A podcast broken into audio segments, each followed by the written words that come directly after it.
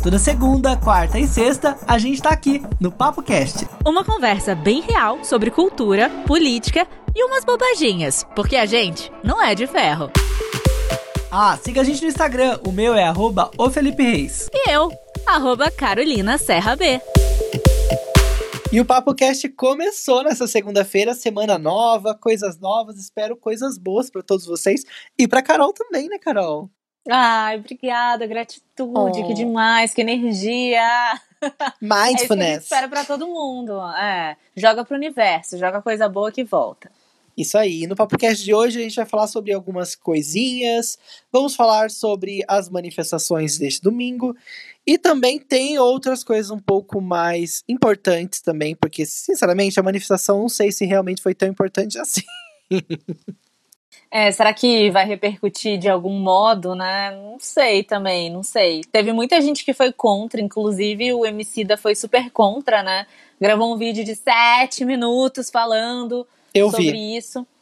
E, bom, mas teve gente que foi e a gente vai falar daqui a pouquinho aqui no Papo Cast. A gente também vai falar que tem agora uma, um enfoque do setor editorial que pode agora se aprofundar melhor nas fofocas de Brasília. Fofocas políticas, será que isso vai vingar, gente? Vamos ver, hein?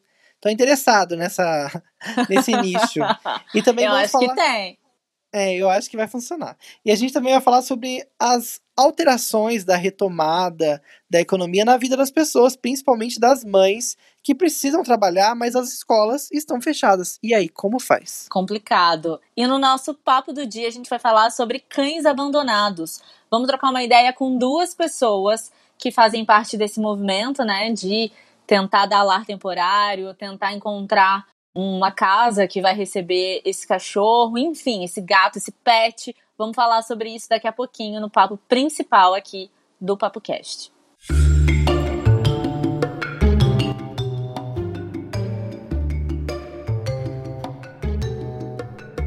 A gente começa o podcast de hoje falando sobre as os manifestações, as manifestações, né, que aconteceram domingo em algumas cidades do Brasil Algumas tiveram aí um ensejo relacionado ao racismo, né, aproveitando as manifestações globais, mas a maioria delas teve a ver com o Bolsonaro, manifestantes pró e contra o governo, né? E isso foi a maior parte das manifestações. Em Brasília eu vi umas imagens, Carol, não sei se você viu, que parece que os manifestantes pró-governo eram o menor número do que os contra, né? Não, eu não vi essa imagem. Eu vi mais é, imagens de, de São Paulo, em algumas outras capitais, mas eu não vi de Brasília, não. Parece que o pessoal foi quem decidiu, quem é, realmente quis se manifestar, né, contra o racismo, contra o governo, foi. Tava todo mundo, a grande maioria, de máscara, pelo que eu pude observar mas eu não me sentiria à vontade de ir agora, apesar de eu super apoiar e ser super contra o governo, ser super contra o racismo, contra tudo que está acontecendo, mas eu não me sentiria à vontade de ir nesse momento. Até porque a gente sabe que teve a liberação do comércio em várias cidades, né? A retomada aí, pequenos passos, mas enfim, a movimentação na minha cidade já aumentou consideravelmente, os casos aumentaram 150% na minha cidade, então eu não ia me sentir confortável de ir. E vários lugares tiveram manifestações, como a gente disse agora há pouco, algumas personalidades se posicionaram contra essas manifestações, até porque a gente está falando há tanto tempo para as pessoas se isolarem, não terem contato em multidões, e a manifestação foi totalmente ao contrário disso. Infelizmente, sempre tem confronto, né? Em São Paulo, é, a dispersão que aconteceu ali perto da Rua dos Pinheiros terminou com um pouco de, de, de brigas ali entre policiais e manifestantes. Eles usaram bombas de gás, essas coisas. E isso é muito triste, né? Porque a gente está no meio de um, momento tão delicado que é a pandemia. E eu acho que, sei lá, eu acho que dá para se manifestar de outra forma. Não sei, eu não sou muito a favor, não. Eu acho que aquilo que a Emicida falou faz sentido, né? Que agora a gente não tem que agir com a emoção, a gente tem que agir com a razão. Na verdade, enfim, se, se, se o pessoal quer se manifestar nesse momento, é... enfim, eu me perdi. se quer se manifestar, gente, faça online. A verdade é essa. Não vai resolver agora se manifestar dessa forma. Eu vejo assim, né? Eu sei da importância das pautas, principalmente da, da pauta de racismo que a gente vem levantando aqui no PapoCast há muito tempo, mas eu acho que a gente está num momento muito delicado com relação à saúde, né? Que é uma coisa muito global. Eu já vi estudiosos falando que a abertura do comércio nesse estágio que a gente está da pandemia pode trazer coisas muito drásticas para o Brasil, né? Infelizmente isso pode acontecer, a gente só vai saber lá na frente somos a única potência que ainda com a curva crescente decidimos abrir, né? Enquanto a gente vê vários outros países, tenho amigos em vários outros países que já estão postando selfies em barzinhos, em outros lugares, fazendo, sei lá, caminhada tranquilamente, e a gente ainda tá aqui sofrendo isso com todos os, os aditivos possíveis de um governo fascista. É difícil ser brasileiro, viu? E ainda falando sobre é, manifestações, na semana passada também houveram algumas manifestações com relação a, ao racismo tal, principalmente aqui em São Paulo. E uma personalidade ficou bem conhecida que é o Emerson Osasco. É um rapaz, gente, que se você estava acompanhando o noticiário deve ter visto imagens dele.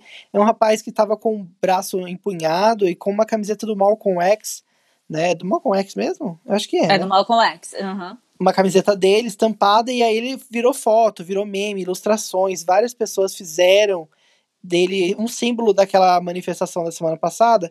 E a gente viu notícia nesse domingo de que ele perdeu o emprego, Carol, depois desses protestos. Pois é. Ele era terceirizado de uma multinacional, a Sofitec, uma empresa de tecnologia do México, que tinha uma filial, que tem uma filial em Barueri. E ele recebeu uma ligação, porque ele estava de home office, recebeu uma ligação falando que ele estava é, que ele não podia, não precisava mais prestar os serviços. E esse cara que ligou para ele deixou escapar que ele participou de manifestações, e isso não pegou muito bem, e ele tinha uma foto com Lula. Então, é óbvio, fica muito claro que realmente é uma perseguição política, né?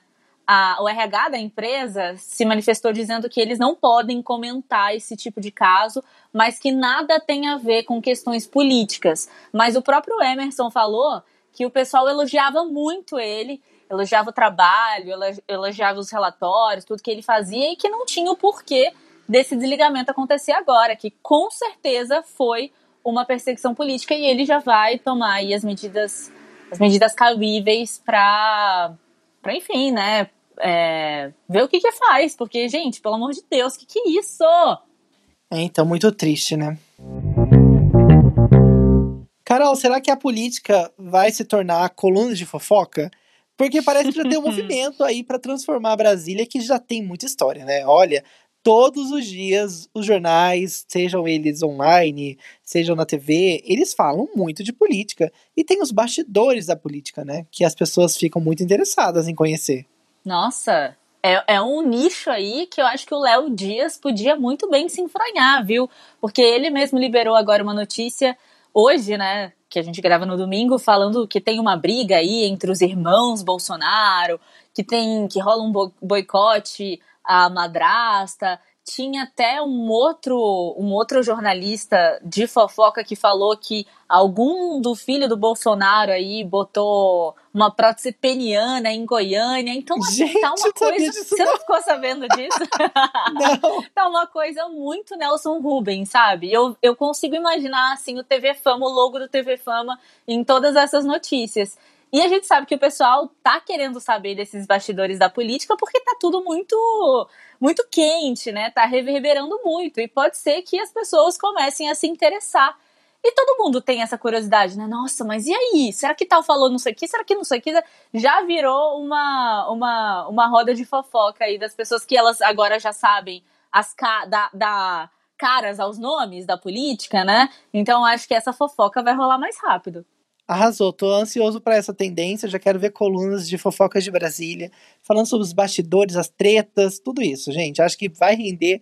Pelo menos a gente consegue ficar um pouco mais relaxado, né? Que quando a gente fala de política, sempre é um estresse que a gente acaba trazendo, né, nesse assunto. Quem sabe a gente pega uma, uma coisa mais leve, seria melhorzinho.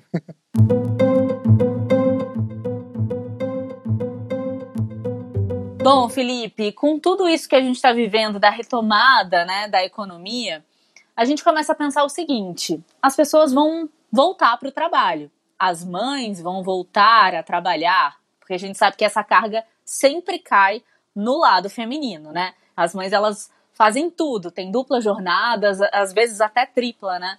E aí, como é que faz? Sendo que, sei lá, você tem três filhos e esses filhos, eles não vão para a escola, eles não podem ir para creche. Será que alguém está pensando nas mães? Será que alguém está pensando que elas vão ter que voltar para o trabalho e não vão ter com quem deixar as crianças? Exatamente, essa é uma realidade muito muito presente né, na vida dessas mães. Inclusive, na semana passada, a gente viu aquele acidente barra crime envolvendo aquela mãe lá em Recife. A Mirtes. Isso, a Mirtes.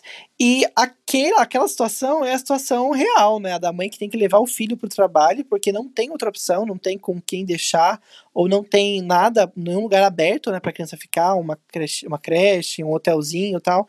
Então, essa é uma realidade, é uma realidade da maioria. Eu acho que quase todas as mães que têm filhos menores, que não se cuidam sozinhos, elas vão agora parar para pensar e vão ter que decidir, e talvez, talvez tenham até que negociar, né, uma flexibilização no trabalho. Eu acho que isso é muito importante, que as empresas se atentem a isso. E isso é muito desgastante, porque tem vários relatos de mães que acabaram de sair da licença maternidade e estão voltando agora, então elas não se sentem confortáveis para chegar na empresa no RH e pedir home office, por exemplo.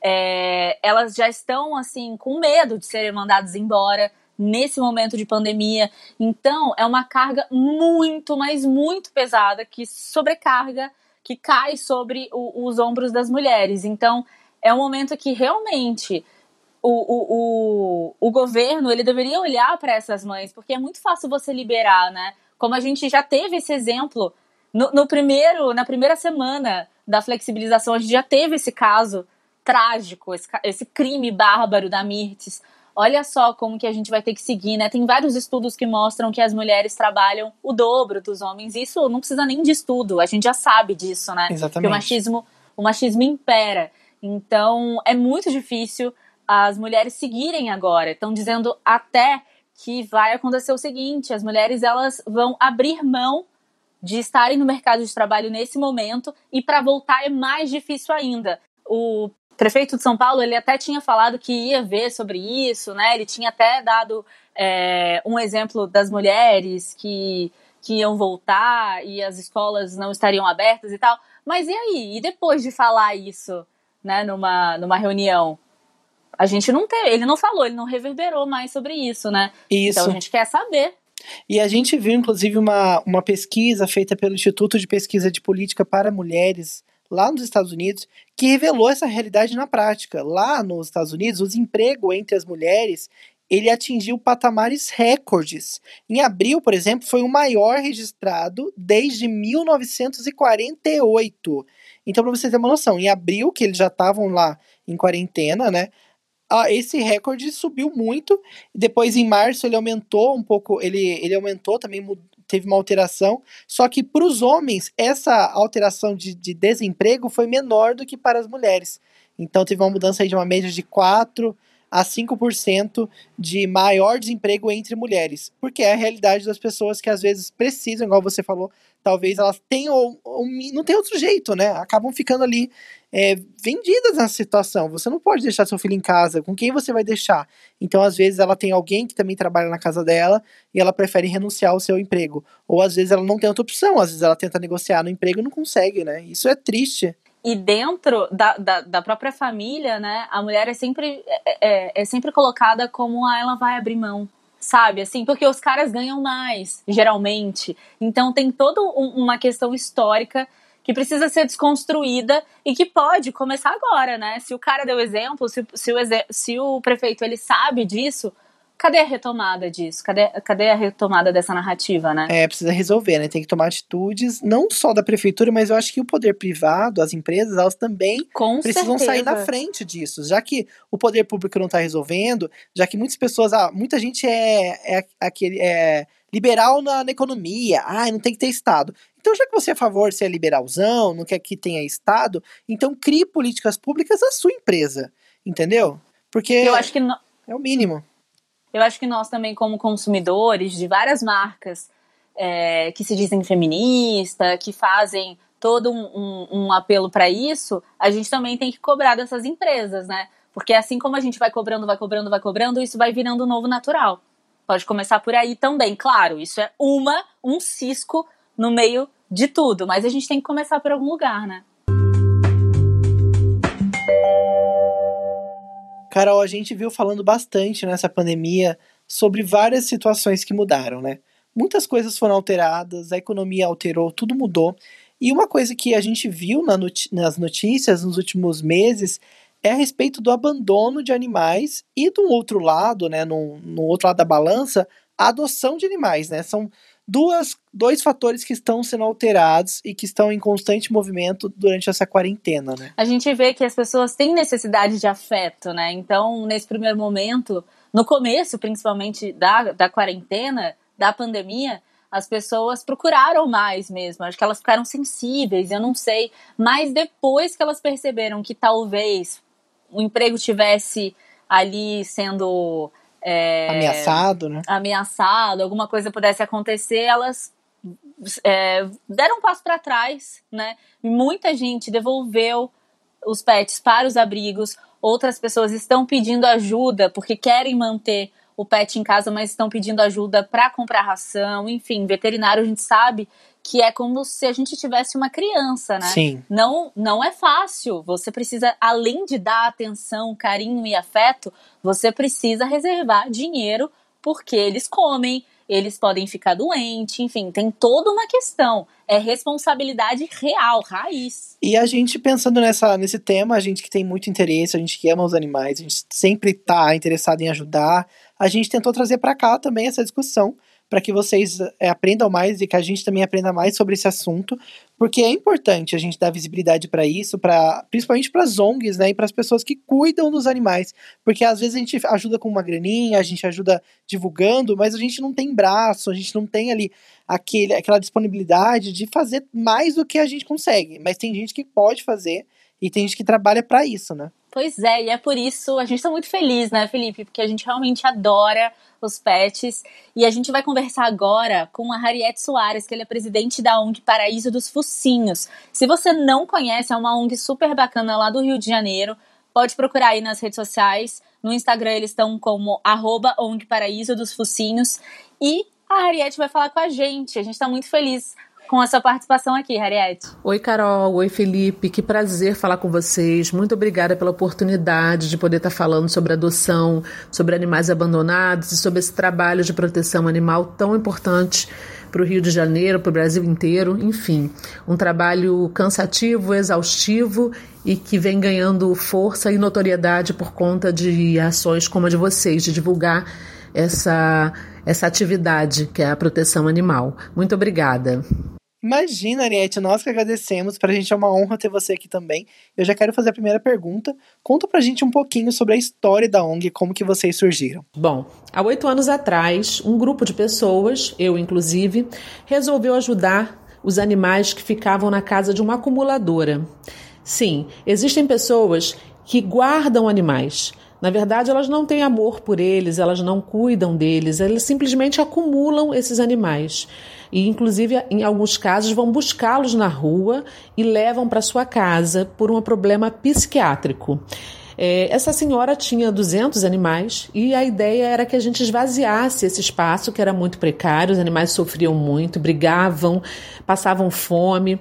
E aí a gente pegou os 50 primeiros, tiramos da casa dela esses 50 primeiros e levamos para um sítio que foi alugado com o dinheiro das pessoas ali que estavam envolvidas nesse trabalho e começamos a cuidar desses 50 animais com o objetivo de depois voltar para pegar os outros. É, nós éramos iniciantes nessa causa animal, a gente não entendia muito como funcionava, é, a gente foi estruturando o sítio, fazendo construções, buscando auxílio, até que a gente resolveu voltar na casa dessa senhora para tentar buscar um número maior de animais. Foi quando a gente percebeu que isso não ia ter fim, porque a gente tirava 50 e ela devolvia 50 para dentro de casa através de buscas, inclusive nas ruas. Então a gente resolveu é, abortar essa missão de esvaziar a casa dela e começar a fazer um trabalho. Demos o nome Paraíso dos Focinhos, fizemos as mídias sociais, começamos a buscar ajuda com parceiros, ajuda com pessoas que doavam, fomos construindo aos pouquinhos e aí a gente deu algum, fez alguns movimentos muito importantes, como chamar é, padrinhos famosos, como a Paola Oliveira e o Marcela Diné, como é, construir uma área de 5 mil metros quadrados totalmente do zero para abrigar os animais com conforto, bairros de 30 metros quadrados, piscina, parcão. A gente fez um site para venda de e-commerce, fez vários produtos próprios. A gente cresceu muito nesse período.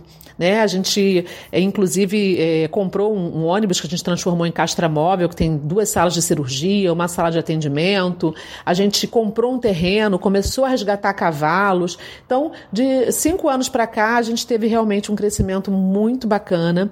A gente chegou hoje, chega hoje a 1 milhão e 400 mil seguidores. Temos vários padrinhos que ajudam.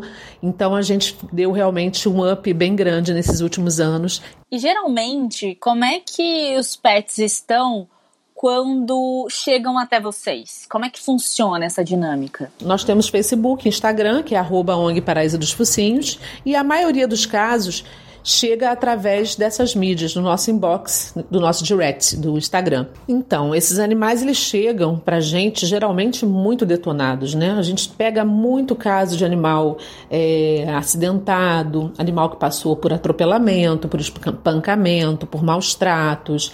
A gente tem casos emblemáticos, como o caso da Drica, que foi uma cadela que teve uma bomba cabeção de negro introduzida no ânus essa bomba explodiu o ânus dela e o focinho, porque ela foi tentar tirar com o focinho e explodiu tudo.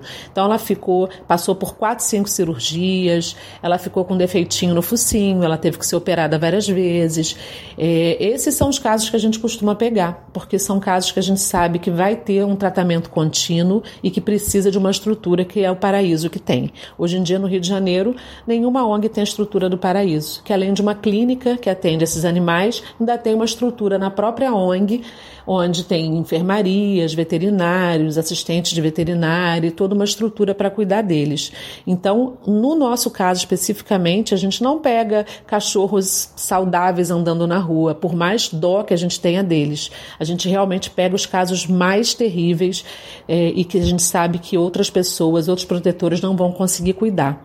Então, os casos que chegam para a gente dificilmente são de animais que estejam inteiros e bonzinhos. Eles sempre tem alguma coisa muito séria para ser feita com relação à saúde. Nossa, realmente é muito triste, mas é muito importante, Nossa. né? A gente ter pessoas assim que pegam realmente esses animais que estão mais feridos, né? Porque nem sempre as pessoas realmente têm condições de cuidar, muitos outros cuidadores, né? Eu queria saber também como que é essa ponte depois que o pet chega, como que funciona ali, como esse cachorrinho, esse gatinho que tá doente, como que ele chega até o lar das pessoas? Da, na hora da, da adoção, né? Depois que esse animal ele é resgatado, ele passa por um tratamento de saúde, normalmente, né? Depois de curado, ele é vacinado. Depois de vacinado, ele é castrado. E depois de castrado, se ele tiver um bom comportamento, se ele for um animal que não tem sequelas, né? Porque alguns animais eles vêm com muitas sequelas de violência, então eles ficam agressivos ou muito assustados porque passaram por espancamento. Então é feito um trabalho através de adestramento para esse animal voltar a ter convivência com os humanos de uma forma tranquila, sem causar nenhum tipo de dano à família, ao próprio animal e uma possível devolução, que é muito comum. Então a gente faz esse trabalho de adestramento para os casos é, que precisam, os casos que não precisam, depois de passar por todas essas etapas, os animais são colocados através das mídias sociais para adoção. E aí a gente fica rezando para que esse animal consiga um lar, porque esse é o objetivo principal do nosso trabalho. Não é resgatar, não é mantê-los encarcerados, não é mantê-los privados de amor das pessoas, é encontrar uma família. Então a gente tem um grupo hoje dentro da ONG de voluntários que ele trabalha especificamente para procurar um lar seguro e amoroso para os animais. Nós somos bem criteriosos, a pessoa tem que fazer o preenchimento de uma ficha com todos os dados, inclusive com fotos fotos da sua residência para a gente saber se o muro é alto o suficiente, se existe portão de segurança, nos casos dos gatos, se existe tela de proteção. Então a gente faz todo esse trabalho é, para saber se o animal vai verdadeiramente ter uma boa vida nesse lar novo e ele sendo aprovado, a gente entrega com todo carinho e amor. E depois disso, a gente acompanha ainda por alguns anos a vida desse animal. Fora isso, a gente realiza feiras de adoções, que agora, por conta da pandemia, não estão sendo realizadas. Mas a gente faz pelo menos duas feiras por é, mês e leva vários animais em pontos específicos aqui da, do Rio de Janeiro. E o que, que, você acha, Harriet, desse, desse, desse número crescente, né, como a gente falou aqui no começo da entrevista, das pessoas querendo adotar no meio da pandemia? Vocês sentiram isso na prática? Com a pandemia, né, com o confinamento, as pessoas estão sentindo uma necessidade muito grande de afeto, né? Tá faltando afeto humano, né? As pessoas que a gente gosta, que a gente curte, namorado, mães, pais, avós, as pessoas são muito solitárias dentro de casa. E aí a gente percebeu realmente alguns casos de adoção com esse viés. Pessoas que estão solitárias e estão precisando de uma, de uma companhia. E a gente, inclusive, tem bastante cuidado para doar para essas pessoas, porque a gente tem receio que isso seja uma, uma adoção de oportunidade e não uma adoção pensada, uma adoção consciente. Então a gente faz até uma entrevista um pouquinho mais elaborada para entender se realmente é uma questão de carência daquele momento ou se realmente foi só a oportunidade de estar um pouco mais livre para fazer uma adaptação, para cuidar do animal, né? Ao mesmo tempo, é, a gente teve sim alguns casos de de adoção na pandemia, a gente também percebeu que o número de abandono aumentou. É, o que acontece? As pessoas estão perdendo seus empregos e, com isso, elas estão indo morar com seus familiares. E muitas vezes não tem espaço para o pet. Na verdade, a família que está recebendo aquela pessoa que está desempregada e que está abrindo mão da sua casa, ela não quer receber um animal. E, infelizmente, o final desse animal ou é na rua ou nas ONGs, nos abrigos. Então, existem muitos casos de pessoas que estão abandonando seus animais por conta da pandemia. É, é uma moeda realmente de dois lados. Outra questão é, voltando a falar sobre, sobre essa problemática que é a, a, pandemia, existe também a questão financeira. Algumas pessoas não estão tendo condições de manter seus animais por falta de emprego, falta de grana, e a gente tem percebido que algumas pessoas têm pedido ajuda, ajuda de ração, ajuda de, de atendimento veterinário. Então a pandemia trouxe coisas boas, mas trouxe coisas ruins. Não é o, o, o mar de rosas que estão pintando, dizendo aumentou o número de adoção, que maravilha. Não são, são dois lados da moeda. Na verdade, a gente percebe sim que o número de abandonos aumentou e que a falta de grana para cuidar do animal também. Então tem que ficar muito atento para que a gente não ache que, ah, que maravilha, esses animais vão ser amados e vão continuar depois da pandemia, porque pode sim haver até uma devolução, como já teve casos nossos de pessoas que perderam o emprego e que falam: olha, a gente vai devolver porque a gente não tem mais como cuidar. E a gente pega com todo prazer e todo carinho, muito triste pelo animal, mas melhor com a gente do que a pessoa largar na rua, né? Então, a gente adoraria que fosse só o lado bom da moeda, mas não é. Né? Efetivamente não é. Ariete, muito obrigado pela sua participação. Realmente é isso que você falou. A gente precisa ter atenção e cuidado né, com os animais, ajudar. E se você sabe aí de alguém que pode estar com uma dificuldade de alimentar o cachorrinho, o gatinho, e que você puder ajudar, né, faça a sua parte. Às vezes a gente consegue fazer um pouco, né? Por uma pessoa já ajuda muito. E para evitar que isso aconteça, essas devoluções de cachorrinhos que foram adotados, e até esses abandonos, né? A gente tem que tentar fazer o melhor que a gente pode, né, Carol? Pois é, muito obrigada, Harriet, viu? Se você quiser dar uma olhadinha nessa ONG, conhecer o trabalho dela e do, de todo o pessoal que ela já contou aqui, que é uma rede de apoio, né? É arroba ONG Paraíso dos Focinhos. E dá para doar, viu, gente? Sempre tem como doar e a gente pode fazer pelo menos um pouquinho, né?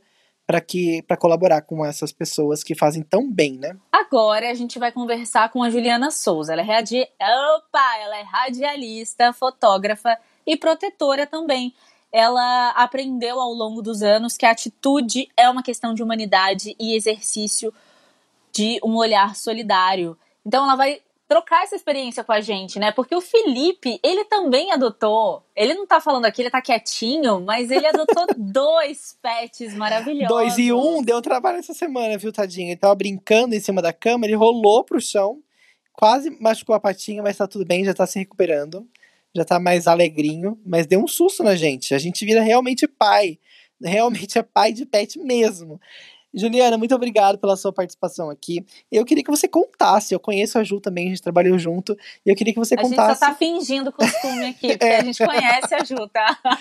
Mas eu nunca soube da história, Ju, de como foi que você teve o primeiro ali, o primeiro resgate, como que você se tornou essa protetora que você é hoje? Meu primeiro resgate, na verdade, eu fui envolvida num resgate. Uma amiga minha, é... nossa, acho que foi em 2000 e 2000 e comecinho, 2002, sei lá. Ela pediu socorro porque uma cachorrinha de rua tinha sido, um filhote, tinha sido atacada por outro cachorro. Foi horrível. E na época ela não tinha carro, ela morava perto da minha casa e eu tinha um Fusquinha velho. Enfiamos o Fusquinha no carro, ela ia prestar vestibular para enfermagem, então ela estava curiosíssima de ver o veterinário dando ponto na boca da cachorrinha e eu quase desmaiando e vomitando do lado dela. O meu primeiro resgate mesmo meu de iniciativa foi a Nina, que até hoje mora na casa dos meus pais. Em 2007, é, no caminho da faculdade à noite, indo embora para casa com os meus irmãos, é, meu irmão encontrou uma caixa de sapato com cinco filhotes com cordão umbilical abandonados assim na entrada de uma clínica veterinária fechada à noite. Eles iam morrer naquela noite. E aí a gente levou para casa, alimentou, pegou orientações com o veterinário que até então era o veterinário dos bichinhos de casa. E depois de uma semana, quatro morreram, não aguentaram realmente né?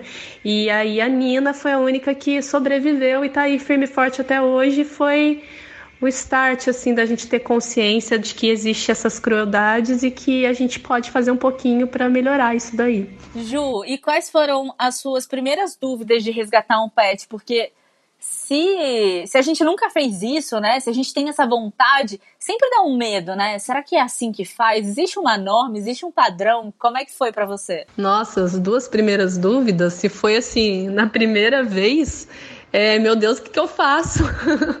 o que, que eu faço agora e para onde eu vou? Mesmo que você não saiba o que fazer, você sempre vai ter alguém para você ligar, para você tirar uma dúvida, ou se você não conhece ninguém, você vai pegar e vai correr para a clínica veterinária mais próxima, se for o caso, sabe?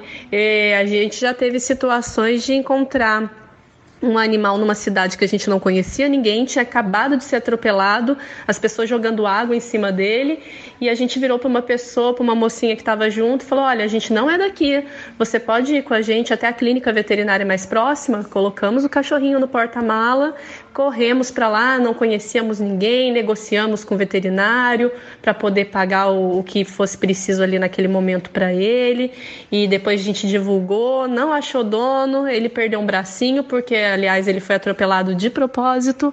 Era um cachorro visivelmente assim que parecia ter uma casa, não sei se foi abandonado ou se escapou. E a gente divulgou não apareceu o dono nem adotante, ele até hoje está em casa. É, é, o Bruce, o Bruce duro de matar. Tentaram matar, mas não conseguiram. e assim, a gente se virou, não tinha contato, não conhecia ninguém. Então eu acredito assim que a questão de atitude é sempre fundamental. Quem realmente quer fazer alguma coisa, vai atrás. A gente pode inventar mil desculpas e até convencer as pessoas, mas a gente não engana a nossa própria consciência de que a gente sempre tem alguma coisa que a gente pode fazer sim. E ó, Ju, muita pessoa tem vontade de dar um lar temporário, ou de resgatar ali um pet, tentar ajudar de alguma forma, né? Quando vê ali aquela situação Dá alguma dica pra gente, algum recado para essas pessoas que têm esse interesse em ajudar, mas não sabem como fazer? Olha, se eu puder dar um conselho para as pessoas, né, a respeito de adotar, de dar lar temporário, acho que para cada situação é um conselho diferente, mas todas elas dizem muito a respeito de compaixão que eu acho que a palavra de ordem é a capacidade que você tem de ser mais humano, de se colocar no lugar do outro, seja né, um ser humano ou seja aquele animal indefeso que ele não consegue pedir e ele só pode esperar que alguém passe por ele e enxergue ele, tantos invisíveis por aí, né? A adoção, você vai transformar uma vida, mudar um final, sabe? Eu trabalho em outra cidade, todo dia eu pego a Dutra e às vezes quando eu encontro um animal morto, atropelado, eu penso assim, que potencial perdido de ser feliz e de fazer feliz. Podia ser a companhia de um idoso, podia ser um companheirinho de uma criança, podia ser o melhor amigo de qualquer pessoa, sabe? E ali foi uma vida que ninguém chorou por ela até. Então eu acho muito triste, então eu acho que atitude é tudo, né? Cada situação dessa envolve um conselho, mas que envolve compaixão e atitude. E eu acho que é isso que faz a gente também ser mais humano e a gente fica mais orgulhoso do que a gente olha no espelho, para quem que a gente olha, para quem a gente enxerga e a gente passa também a se gostar mais. Eu acho que isso é maravilhoso e emocionante. Ah, que legal. Então, ó, transforma essa vontade que você tem em atitude, né? Eu sei que às vezes a gente sai ali do nosso comum, né? Sai do nosso lugar de conforto, mas tem gente que tá querendo fazer e só tá esperando uma oportunidade, né? E tem o pet ali querendo que você faça isso querendo e precisando muito disso, porque eles não falam, né? Foi o que a Ju falou, eles não vão pedir ajuda, né? É um é. olhar ali que eles precisam que alguém tenha atenção para esse olhar. Eu até queria dar um exemplo aqui, o Xavier, meu marido, gente, esses dias ele ajudou uma pessoa, um cachorrinho, eu fiquei super emocionado que a gente conseguiu dar um jeitinho, um cachorro que estava abandonado, e aí a gente conseguiu um lar temporário para ele. Ah, mentira. É, foi tudo meio que online, a gente viu Foi aquele pipoca? Eu não lembro o nome, acho que não foi esse. Ah, inclusive o meu tá chorando aqui, gente, no meu pé. Quer sair do quarto, mas vai ficar aqui só mais alguns minutinhos. A gente encontrou esse cachorrinho, a gente viu ali online que ele tava sozinho na rua. E aí o Xavier ah, conseguiu contato com uma moça que tem uma uma chácara, um lugar mais espaçoso e que ela sempre ajuda os cachorrinhos. E aí ela falou, a gente perguntou se ela poderia ajudar ele por, por um lar temporário por enquanto, depois a gente encontrar um lugar para ele ficar, né, um lar definitivo. E aí ela se apaixonou tanto pelo cachorrinho que ela ficou com ele, tá lá ah, com ele, agora é mãe ah. dele. Tá bom, vamos bater palma então pro Xavier. É isso aí, Parabéns ó. pela sua atitude. Arrasou, bebê, amei. É isso. é isso, se a gente puder fazer um pouquinho só, né, esse pouquinho de todo mundo vai fazer a diferença. Gente, o podcast fica por aqui. Foi muito bom conversar sobre esse assunto. Eu sei que é um papo às vezes meio triste, porque a gente fica com dó, né? Mas se a gente puder ajudar e fazer o melhor possível e resgatar a vida desses cachorrinhos. E outra coisa, denuncia, viu, os maus tratos. Porque às vezes a gente vê algum vizinho fazendo alguma coisa ruim com o cachorro e a gente fica meio ecoado. Mas faça uma denúncia anônima, coloque mesmo a boca no trombone, porque não dá para ficar quieto, né, Carol? Com tanta injustiça por aí. Não dá mesmo. E para você denunciar maus tratos, você pode ligar para a linha verde do IBAMA, para qualquer tipo de animal, tá? Que é o 0800 61 80 80. Beijo, gente! Até quarta-feira. A gente se vê lá. E, e, siga a gente no Instagram, arroba PapoCast, ou Felipe Reis e Carolina Serra B. Nosso merchan, né? Que isso? Tchau, beijo.